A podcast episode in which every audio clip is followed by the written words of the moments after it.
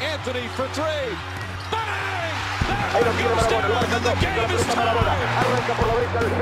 Ahí tiene Megasol con ganas de jugársela.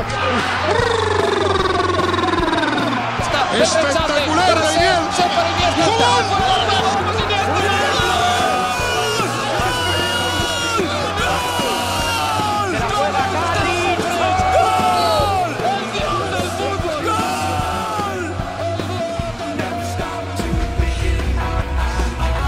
Escúchame, nos ha llegado el momento, después de dos años. Nos han metido hostias de todos los colores. Vamos a demostrarlos ahí. Vamos a demostrarlos ahí. Y cuando estoy cansado levanto la mano y sale más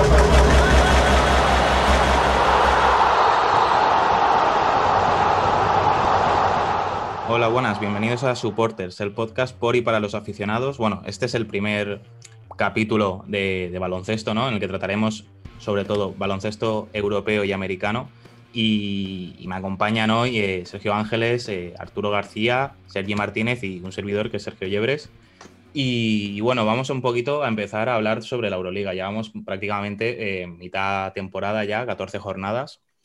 Y en una de las temporadas, que es de las más accidentadas, si no la que más, aparte de la que se canceló el año pasado por el coronavirus, en la que ha habido un montón de, de aplazamientos, reajustes de calendario, polémica por eh, los resultados por bajas de jugadores, ese 20-0 que al final la Euroliga hecho un paso para atrás y, y se apañó para poder eh, aplazar los partidos.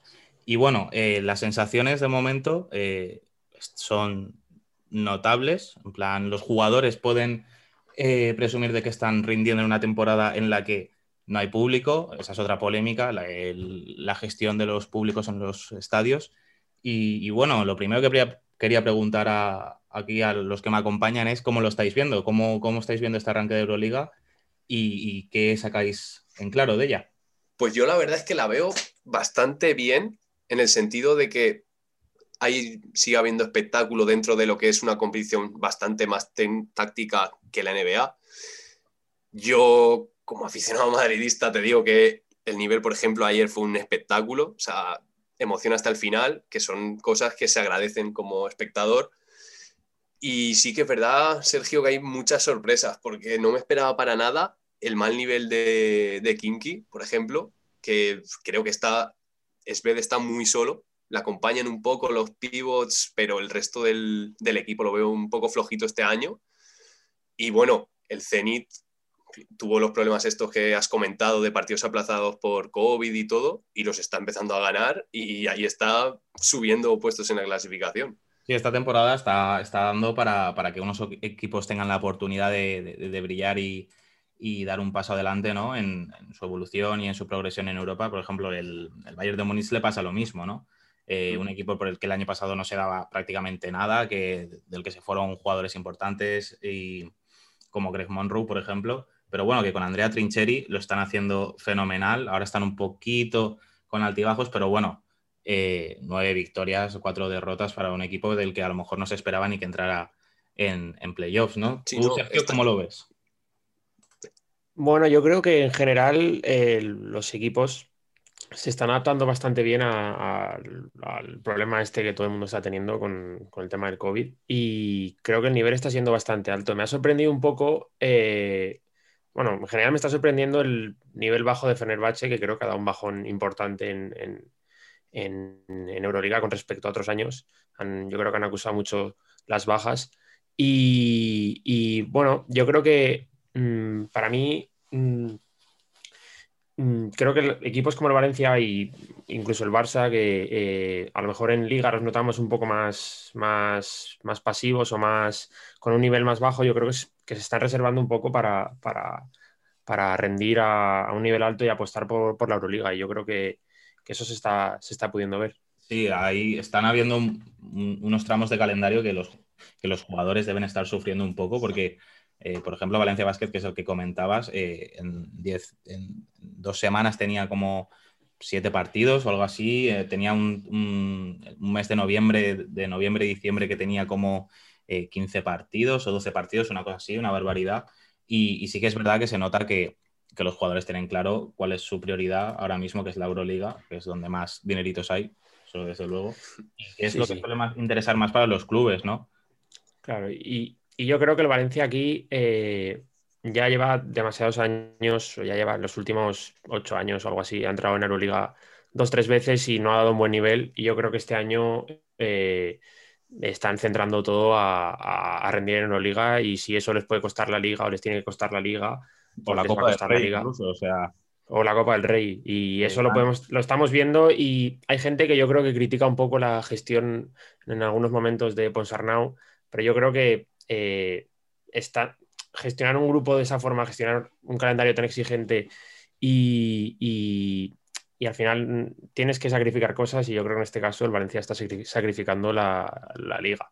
pero yo creo que le compensa porque la Euroliga es un, campeonato perdón, que, nunca que nunca ha ganado. Claro, es que tienes un bloque sólido que ha ganado la liga, como es eh, Dubi, eh, Vives, Van Rossum, eh, Saneme, y luego te llegan nuevos fichajes de, alto standing, ¿no? Derrick Williams, Hermason, Kalinic, que lo que quieren es clasificarse para playoffs de, Euroliga, rendir en Euroliga, y les llega la Liga Española y dices, pues bueno, si tengo que jugar estos partidos, pues lo jugaré. Pero bueno, de Kalinic no se puede decir nada porque es el que más está rindiendo, al que más se le nota que quiere ganar, sea el partido que sea, sea Obradoiro, o sea Betis o sea Fenerbahce, da igual. Y, sí que se nota en ese aspecto el que, lo que tú decías, ¿no? De las prioridades. Tú, Sergi, ¿cómo lo ves? ¿Cómo estás viendo este inicio? Bueno, yo respecto a los equipos españoles, creo que la Euroliga está siendo buena para ellos. Creo que en el top 8 está Barça, Madrid y Valencia. Sobre todo Valencia, ¿no? Que está siendo una de las sorpresas esta Euroliga. Y bueno, qué decir del nivel del Barça Real Madrid, que sabíamos que iba a estar ahí arriba, y un poco el Vasconia, que está más flojito este año. Pero yo creo que en general está siendo eh, una buena temporada, aunque da bastante. Pero yo creo que los equipos españoles, si continúan en esta dinámica, eh, pueden hacer una muy buena Euroliga.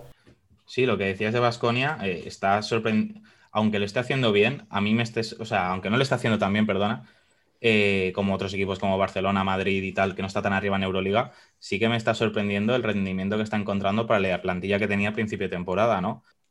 Es todo un campeón de liga, hay que decirlo, con condiciones totalmente excepcionales y, bajo sorpresa un partido único en final contra la final contra el Barça. Si, llega, si hubieran sido tres partidos o cinco, la historia seguramente hubiera cambiado, pero bueno, es un campeón de liga totalmente válido. Eh, lo que decía, eh, jugadores como Pierre, Pierre Henry que ha dado un paso adelante, eh, bueno, no hablar de, de Aquile Polonara, que fue para nosotros miembro del quinteto ideal de la semana pasada, con sus 16 puntos y toda la aportación que hizo de valoración. Un jugador que, ha dado un paso adelante, no, ha dado 10 pasos adelante con la llegada de Alec Peters, que, venía a, suplir la posición de la pivot, ¿no? De Tocos Angelia y, que no le está dejando tantos minutos y está saliendo él de titular. O sea, desde la. Mm, no como en el caso de Mike Toby, que a lo mejor en la fase final sí que. del Valencia, que sí que. Mm, sí que destacó muchísimo y fue importante para su equipo y esta temporada se está desinflando, menos en algunos momentos de los partidos en los que te mete 10 puntos de repente con una liubi y dos triples, pero se nota a veces que cuando entra a pista sí que hay un bajón, pero la llegada de, de Polonara, bueno, la llegada, la, el, surgimiento del nuevo Polonara sí que está ayudando muchísimo a que Vasconia tenga muchas más opciones en ataque y que no se queden solo Jedraitis y, Henry, bueno, y, Peters, que tampoco es que lo está haciendo de maravilla, pero bueno. Y, me parece una de las sorpresas más positivas de, este año, sin duda. Me parece un jugadorazo ahora. Sí, porque al final. Perdón, sigue, sigue. Sí, al final, Vasconia el año pasado en Euroliga igual igual es capaz de ganarte a todo un Olympiacos de 20 y luego perder contra Estrella Roja en casa. Pero sí que es verdad que Polonar a mí el año pasado ya me gustaba muchísimo, pero es que este año, es que este año no hay nada que decir. O sea, es, parece otro jugador, si ya era top antes, ahora mm, más, más top todavía en la liga. Y cuidado a ver si se puede mover de allí. Sí, otro. Yo, yo, bueno, respecto a Polonara, yo eh, al final eh, yo creo que es un tío que con la baja de Sengelia tenía que dar un paso adelante y yo eh, ayer viendo el partido de Basconia contra Zalgiris que hacen el ridículo completamente, o sea, Zalgiris les da un, repaso increíble. Polonara sin haber hecho grandes números, para mí es de los pocos que notas que, compite el partido y que, que está ahí, que no da el partido por perdido, que muestra carácter y eso eso es, una muestra de que este año pues, ha dado un paso adelante y ha tenido que darlo. Claro. de otro jugador que quería hablar, que, que tuve la oportunidad de verlo en la Fonteta y me llamó mucho la atención, no lo había visto mucho, es Mustafa Fall del Asbel. Eh, bueno, solo decir que eh, su equipo va penúltimo, o sea, eso estaba claro, el equipo de Tony Parker, que ahora lo entrena su hermano, TJ, y, y ya, ya lo vi con, con un- una presencia en el campo. El, el tío mide, no sé si 2.18, 2.19, 2.20, una, una barbaridad de esas, con una envergadura tremenda, pero es que la presencia que tenía bajo, bajo Aros era tremenda. Y, y está haciendo sus 12 puntos por partido, con sus 16 puntos de valoración por partido, con sus 6 rebotes, que me parecen pocos, la verdad. Pero sí que me sorprende los dos, las dos asistencias que está dando por partido. Es un tío capaz que al menos, o sea, que al menos es capaz de, de ver mínimamente a sus compañeros, que son un pivo de esas circunstancias, no se suele dar. Y, y bueno, ¿alguna sorpresita más que tengáis por ahí o qué?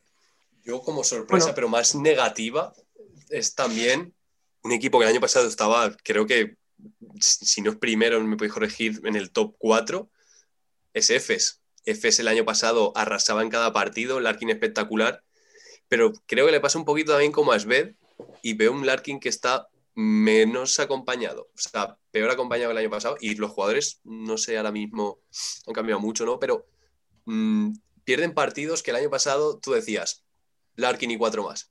Y ganaban el partido fácil. Entonces, me sorprende que este año no, no están funcionando del todo bien las cosas en, en Pilsen.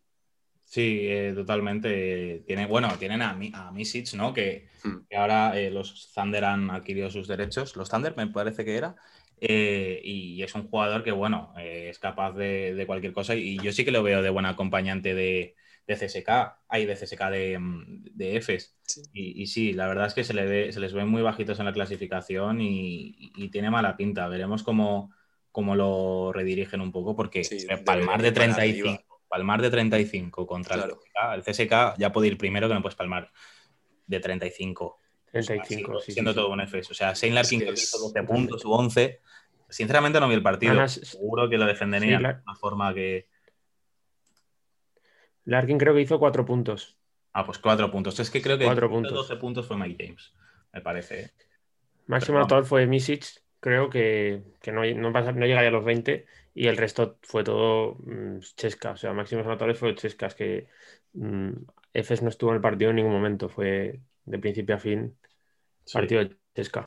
Sí, de hecho destaco más eh, Biboa que, que Larkin, que Biboa es bueno, ¿sabes? Pero, claro, esperándote lo que te Pero es esperas la de estrella de ese Larkin, equipo. claro, Sí, Larkin bueno, tiene que ser el que lleve el que lleve la voz cantante. Sí, es un tío que, bueno, Sí, sí. ya lo sabemos todos. eh, récord en anotación en Euroliga, creo que dos veces. Y, una locura. Pero bueno, a ver, también va bien acompañado. Tiene a Brian Danson, que es el máximo taponador de la historia de la Euroliga desde hace poquito, desde hace unas semanas, que, Hmm. que, que se nombró, se autonombró eh, máximo taponador. Y, y bueno, sí que tiene muy buenos jugadores. Está ahí Tibor Place, no sé si lo conocéis un poquito, si os suena, Sí, ¿no? Del Valencia sí, Me suena, me suena. no, que ahora está en el EFES y, y yo sí que lo veo también muy, muy, muy válido. También James An- Anderson, Chris Singleton, ex NBA, que tienen una experiencia ya tremenda y, y no deberían estar ahí. Yo creo que, aunque también tienen a Roderick Bourgeois, por favor, lo- me, me acabo de acordar. O sea, tienen Claro, jugadores claro, sí, sí. capaces de, de- de dar un, de, o sea, de, ayudar al Larkin y, y ese 7-7 en la clasificación no está para nada justificado. O sea, Sí, por eso me sorprende, porque realmente, más victorias. Realmente los jugadores no son malos, pero es por eso Claro, que yo por- echo más en falta que, que estén más arriba en la clasificación, que aporten más cosas de las que o sea, pueden aportar muchísimo más, por favor. Claro, pero eso lo decimos a todo lo pasado, pero a, Claro, principio, claro. De, a- a principio de Euroliga, tú dices, a ver, ¿cuáles son las mejores plantillas de, de cara al año que viene? Y tenías Barcelona, Madrid, CSKA Moscú y EFES. Ahora lo estamos diciendo porque estamos viendo que no están rindiendo demasiado, Claro. pero mm, a lo mejor es cosa del entrenador, no lo sé.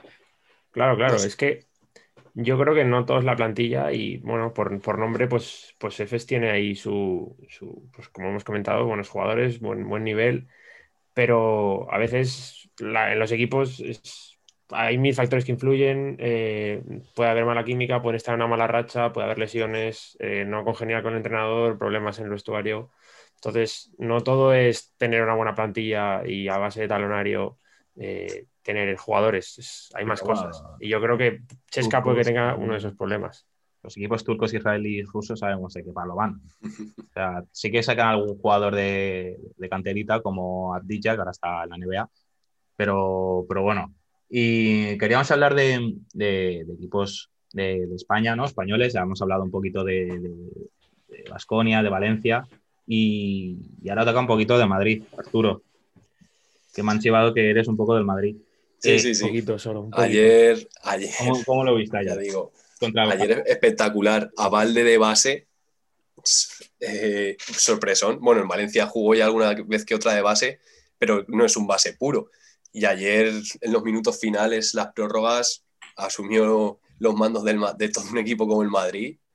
Y la verdad es que partidazo. Junto a Tavares, lo más destacado ayer, y canastones, mucha sangre fría también. Sí, la verdad es que les ha salido baratito, Sí. uno- 1,5 millones. Uf. Mm. Sí, sí, sí. Y bueno, Ya. hablábamos de plantillas y de for- estados de forma. El Madrid, creo recordar, empezó 1-4 y ahora va ya 9-5. O sea, de 10 partidos ha perdido solo uno y van como un tiro ahora. Y han Pero vuelto a lo que se presuponía que iba a ser. Y eso junto a su racha en liga, Claro. tan brutales.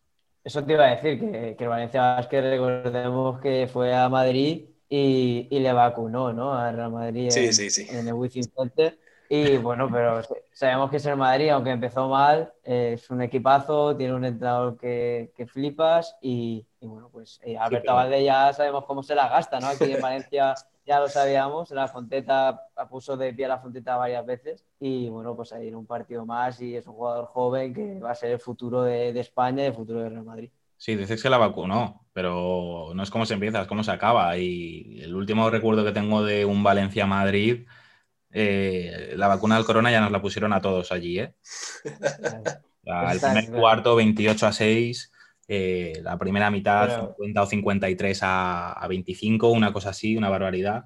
Que luego Pero la- Valencia la Basket- remontó, ¿sabes? Pero Valencia dio la cara, pero sí, sí, ese partido la cara al fue... final, pero al principio dio Valencia Basket, la parte de atrás.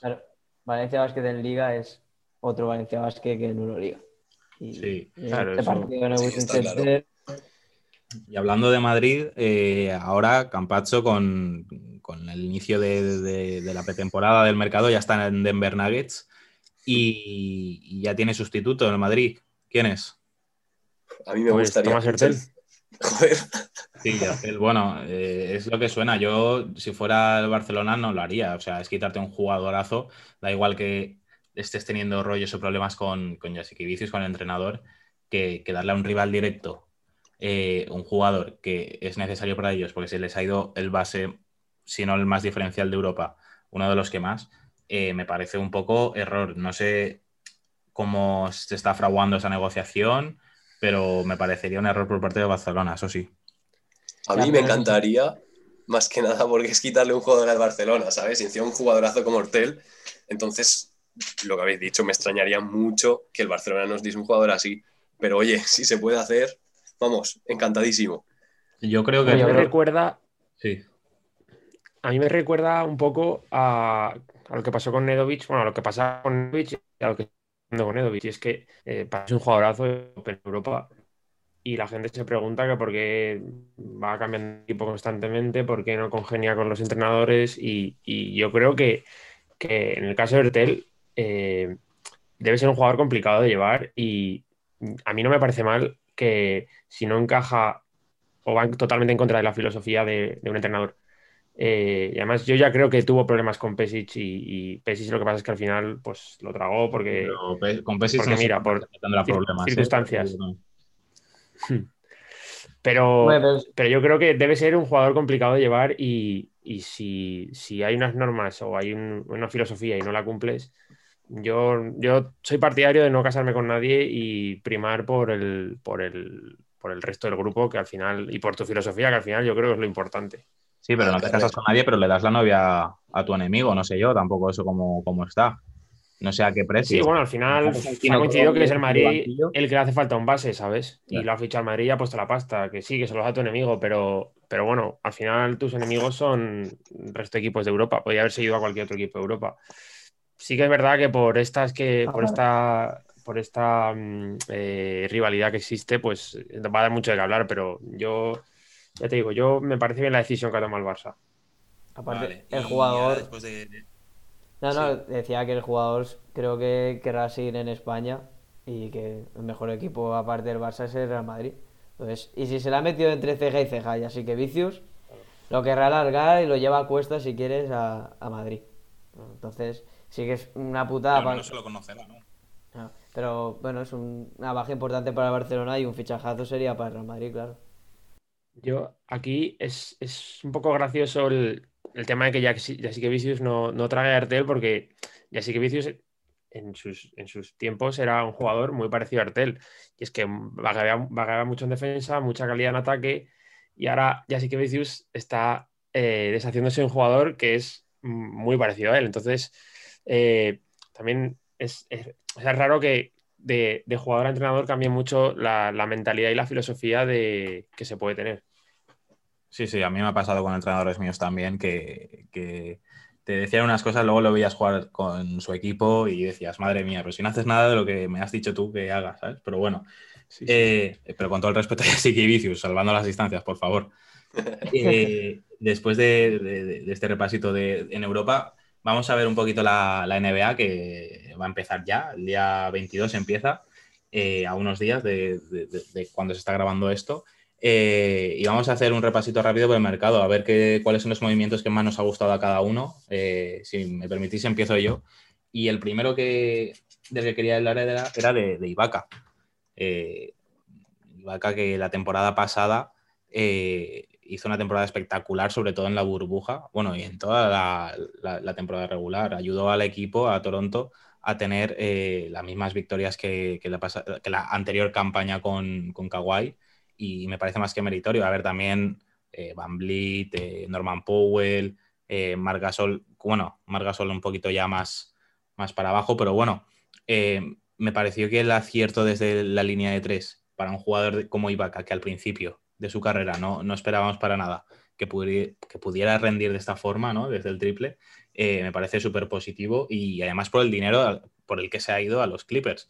Ha preferido no, no llevarse tanta pasta con un contrato cortito e intentar ir a un equipo contender y porque creo que son 19 millones en dos años y, y, creo que es un movimiento, vamos, de los mejores de, era uno de los agentes libres más cotizados y yo creo que es uno de los mejores movimientos del mercado, si no, para mí, el mejor o de los tres mejores movimientos, porque Ibaka me parece una ala pivot élite.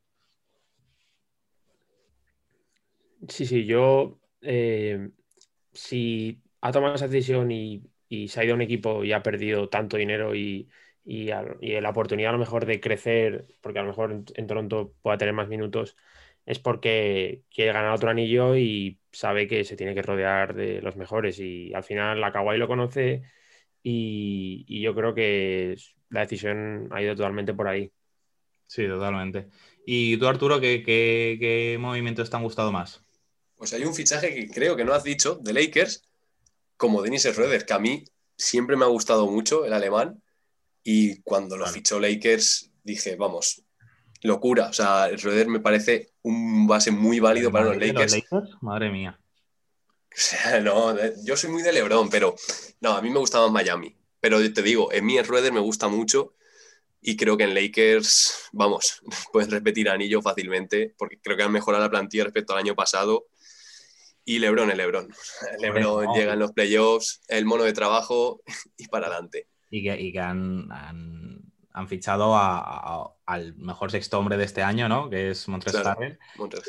Han, han, fichado a, al segundo contender de, al sexto hombre, ¿no? Como es Schroeder. Han fichado a los dos sí, mejores sexto hombres sí, del año pasado, que eso me parece una auténtica burrada. Por poco dinero, Montres Harrell tiene. Es que además creo que fue el mismo día que Ibaka, o con un día de diferencia, que fichó por el mismo contrato que iba con los Clippers, 19 millones en dos años, me parece. Sí, creo que sí. Yo creía que esos dos jugadores iban a, a, a pegar un, un, sablazo a cualquier equipo que los fichara, a un, no sé qué decirte, uno que tuviera espacio salarial, un Knicks, no, no, no digo que fueran los Knicks, pero un equipo que tuviera espacio salarial y, y arramblaran con 120 millones por cuatro años, una cosa así. Y Vaca no, pero Montres Harrell sí, porque además es joven. Y, y, me parece que, que, la adición de esos dos jugadores, ¿no? Me, bueno, es espectacular. Yo creo que Schroeder pretendía jugar de titular este año, que, dice que, sí, que ya ha demostrado que puede rendir en un equipo eh, de élite, ¿no? Para, ser titular, que, no tiene que estar en la sombra. O en la sombra, luego juegas más minutos que el titular, para eso eres sexto hombre, pero bueno. Y, y, Montres Harrell, no sé cómo irán los tiros con Mark, que creo que Sergi me habías comentado que, me querías hablar un poquito de él. Bueno, a ver, yo siempre tiro a, lo español, ¿no? A lo de, a, nuestra casa y creo que el fichaje de Margasol a mí me... para casa. Exacto. A mí me trae, tío, pues recuerdos, ¿no? De aquel Pau Gasol cuando ganó el anillo y ojalá poder ver otra vez a Mark, que también no sé si vosotros que estáis más enterados en, baloncesto, sobre todo en la NBA, que igual Pau Gasol también podía recalar en los Lakers o cómo está ese tema, no sé cómo estará. Si sabéis algo, ni idea. Yo creo que lo último que dijo fue que sabía su condición, que, sabe eh, que no puede estar ahora en cualquier sitio, que lo único que quiere es intentar jugar para poder llegar bien a, los Juegos Olímpicos ¿no? de 2021. Y eso es lo único que se de Gasol, de Pau. Eh, no, no, sé cómo estará para que vuelva a los Lakers. Y a lo mejor lo que hacen, que es lo que se rumoreaba, que era que lo fichaban para que se retirara de la NBA allí. Y eso sí que me gustaría, la verdad. Sería muy bonito, pero pues, no se sabe nada del nivel de Gasol de, Pau. Entonces, no sé, sería bonito, pero parece lejano a, la realidad. Sí, complicado. Sí. Bueno, pues eso, a mí me, ando un poquito mal, me, me pone que Margasol vista la camiseta de los Lakers y lo veo bastante motivado y yo creo que puede hacer una buena temporada, tío. ¿Y por qué no levantar eh, otra vez el anillo? Y está LeBron James, que es una auténtica bestia y da igual los años que tenga, es como el vino. Hombre, con LeBron ya, ya, ya, no bestia, es la inteligencia que se puede acumular ahí en la misma pista con LeBron y, y Mark. O sea, Mark el juego que tiene en el poste alto, haciendo como un base, un repetidor ahí que coge el balón en el poste alto y empieza a repartir asistencias. Ya en la, ya en la pretemporada, en el primer partido, que fue hace poquito, hace unos días, ya lo, ya lo demostró viendo, bueno, la, la está demostrando toda su carrera, pero me refiero a Lakers. Eh, ya ha demostrado que podía ver eh, los cortes de los compañeros, que podía generar a partir del poste alto y es uno de los jugadores que más genera eh, en el poste alto. O sea, las estadísticas lo demuestran, las estadísticas avanzadas y, me parece que, han hecho un movimiento perfecto. Con LeBron y con Mark, un poquito más alejado del aro para poder dar espacio a Anthony Davis, que también puede jugar por dentro y por fuera. El LeBron que se va paseando por toda la pista como quiere. Y, y Schroeder también de base, que puede hacerlo muy bien repartiendo juego. Eh, vamos a ver ahí a los Galácticos. Pues, y luego también pues destacar el fichaje de Campacho por, por Denver Nuggets, que ya hemos visto aquí en, en qué Campacho de lo que es capaz aquí en, tanto en UCAM Murcia como en el Real Madrid, que al Valencia, yo tiro siempre para Valencia, le ha hecho mucho daño muchos partidos. Y ya hemos visto, yo he visto un vídeo en Twitter, tío, de, del equipo de Denver, que ha subido que en un entrenamiento y, ya hemos visto cómo roba pelota y va jugón. Y es, a mí me, molaría verlo y ver cómo lo hace ¿no? esta temporada. Sí, Campacho pegó un cambio espectacular cuando eh, ya Ginóbili en su día le, recriminó eh, que, dejara de, comer comida basura, de, que, ajustara su dieta ¿no? y sus hábitos.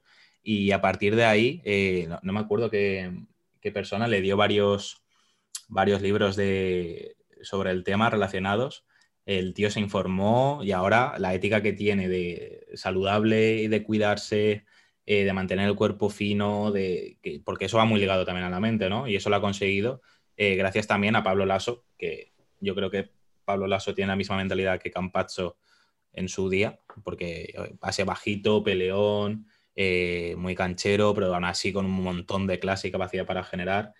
Y yo creo que Campazzo va a dar buenas sensaciones en la NBA, que ya eh, su compañero Jamal Murray lo ha llamado Spider-Man y, Donovan Mitchell ya se ha picado un poquito porque a él lo llaman Spider, Mitchell, y, ya está teniendo competencia con los grandes, al menos por los motes.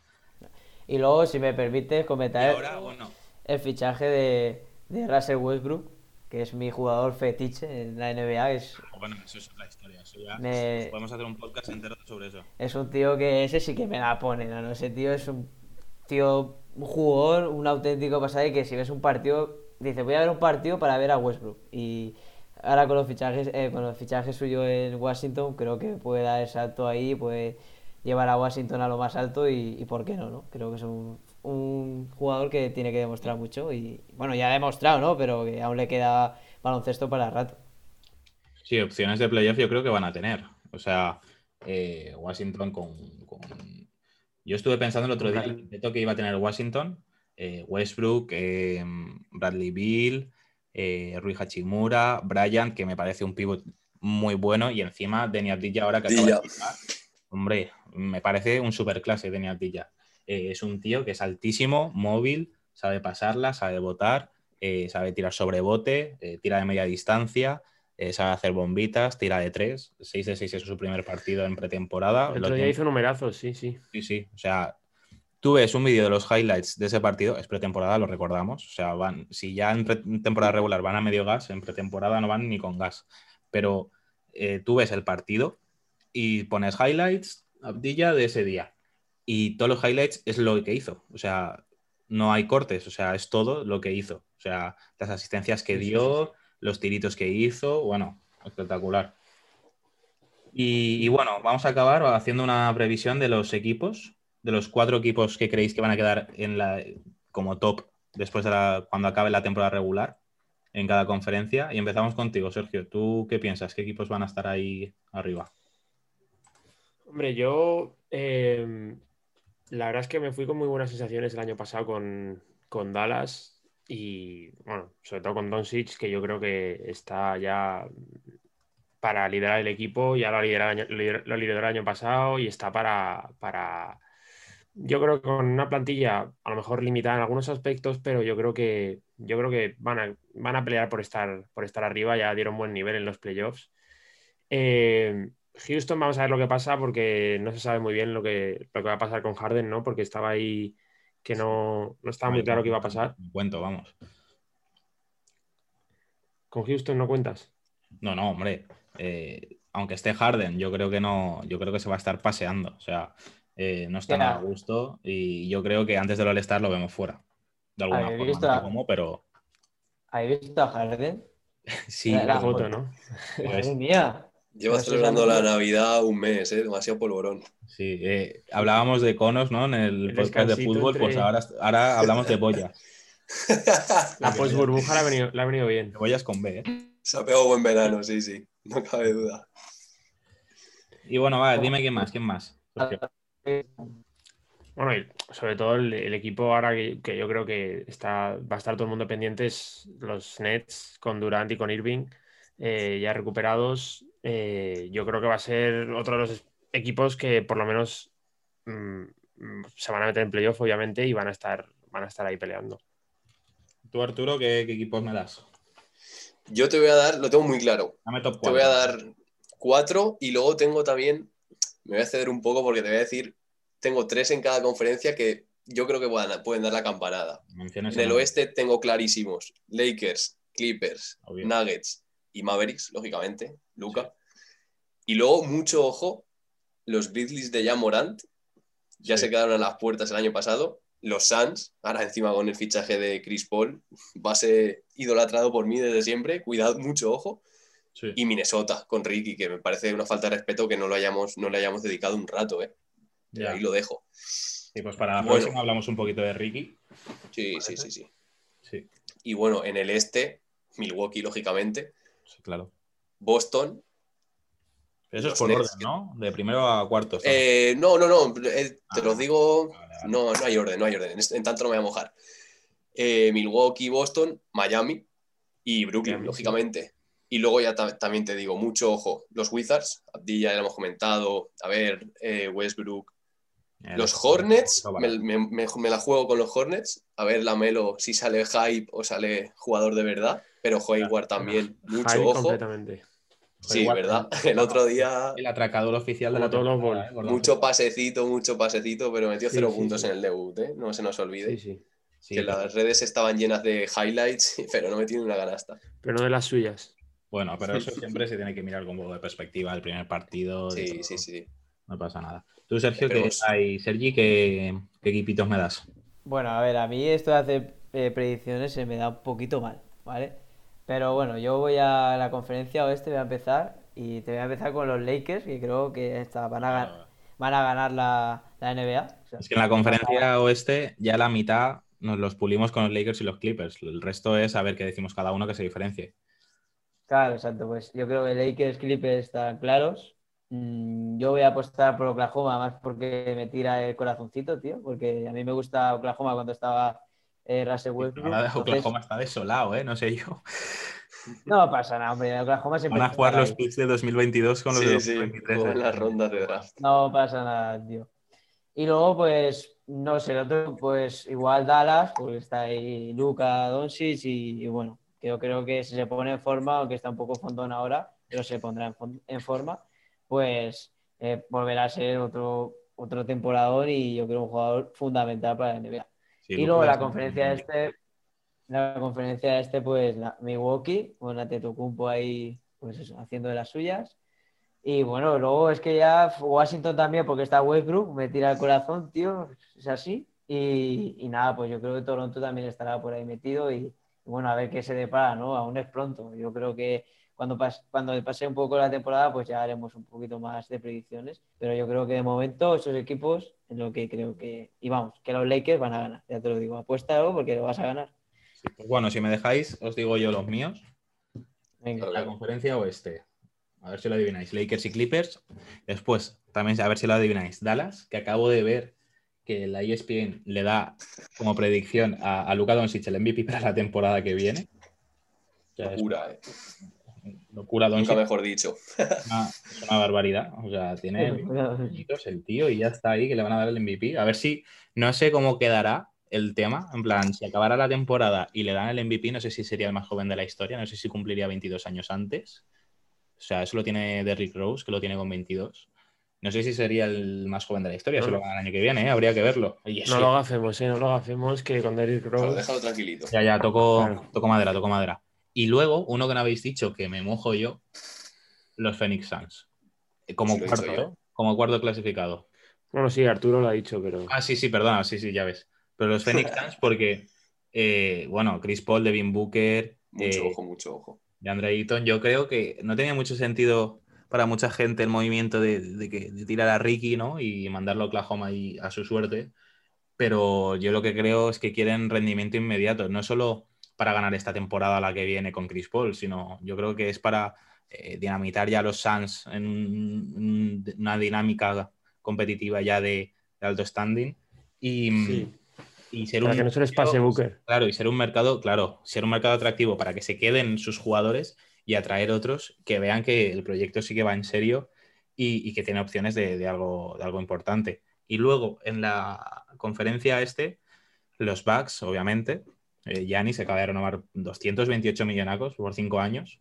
Estaba ahí pendiente de un hilo, o sea, los Bucks han estado este mercado eh, bastante preocupados por la... Todos los movimientos que han hecho yo creo que ha sido en base a convencer a Giannis para que se quede con otra cosa. Que yo creo que lo han hecho bastante bien, la verdad. O sea, menos el fiasco de, Bogdanovich, que yo creo que ahí pierden un poco la credibilidad. Y luego tenemos a los Nets, obviamente, con Durant y Irving, eh, que no sé cómo volverán, la verdad, y cómo va a estar el tema del, vestuario con Nash. Los Celtics, que ahora están en pleno auge, pero vamos, de una manera más que considerable, porque todos los jugadores jóvenes que tenían están todo el rato evolucionando, su Jason Tatum a saco, eh, Marcus Smart, que ahora está evolucionando más como un jugador solo defensivo, un jugador que te mete 4 o 5 triples por partido, porque la burbuja fue una burrada. Eh, no sé si le está beneficiando el que no haya público, porque a lo mejor se concentra más o algo, no sé. Y luego los, los Miami Heat, hombre, obviamente. Que la temporada pasada creo que se, clasificaron quintos, pero bueno, yo creo que, que con el bloque que están haciendo y, y- y están creciendo y con la experiencia que han visto que, que son capaces de hacer cosas tremendas, yo creo que cuartos van a estar, pero casi sobradamente, si no hay ninguna sorpresa. Sí, yo creo que Miami, si ya el año pasado dio la sorpresa y se metió en la final, este año, vamos, con sus jovencitos más, más rodados ya en lo que es la dinámica NBA. Y un fichaje que se me olvidó comentar, pero Avery Bradley me parece un Sí. fichajazo. Hombre, A nivel defensivo, sobre todo, es una bestia. Y mucho ojo, ¿eh? Sí, es lo que les faltaba un poquito a los, a los hits, un poco de defensa exterior. Yo creo que Avery Bradley puede ser. Me acuerdo cuando Jimmy Balder se lesionó, que estaba ahí Tyler Hero y, y Duncan, bueno, Duncan Robinson, en cuanto a su suerte contra LeBron, y, y, y, no pudieron hacer nada, obviamente. Yo creo que Avery Bradley puede ayudar mucho en ese sentido. Y bueno, hasta aquí el podcast de, de baloncesto, ¿no? De, de supporters. Y, la semana que viene eh, vendremos con más Euroliga, con más NBA y esperamos que hayáis disfrutado con nosotros. Hasta la próxima. Hasta luego.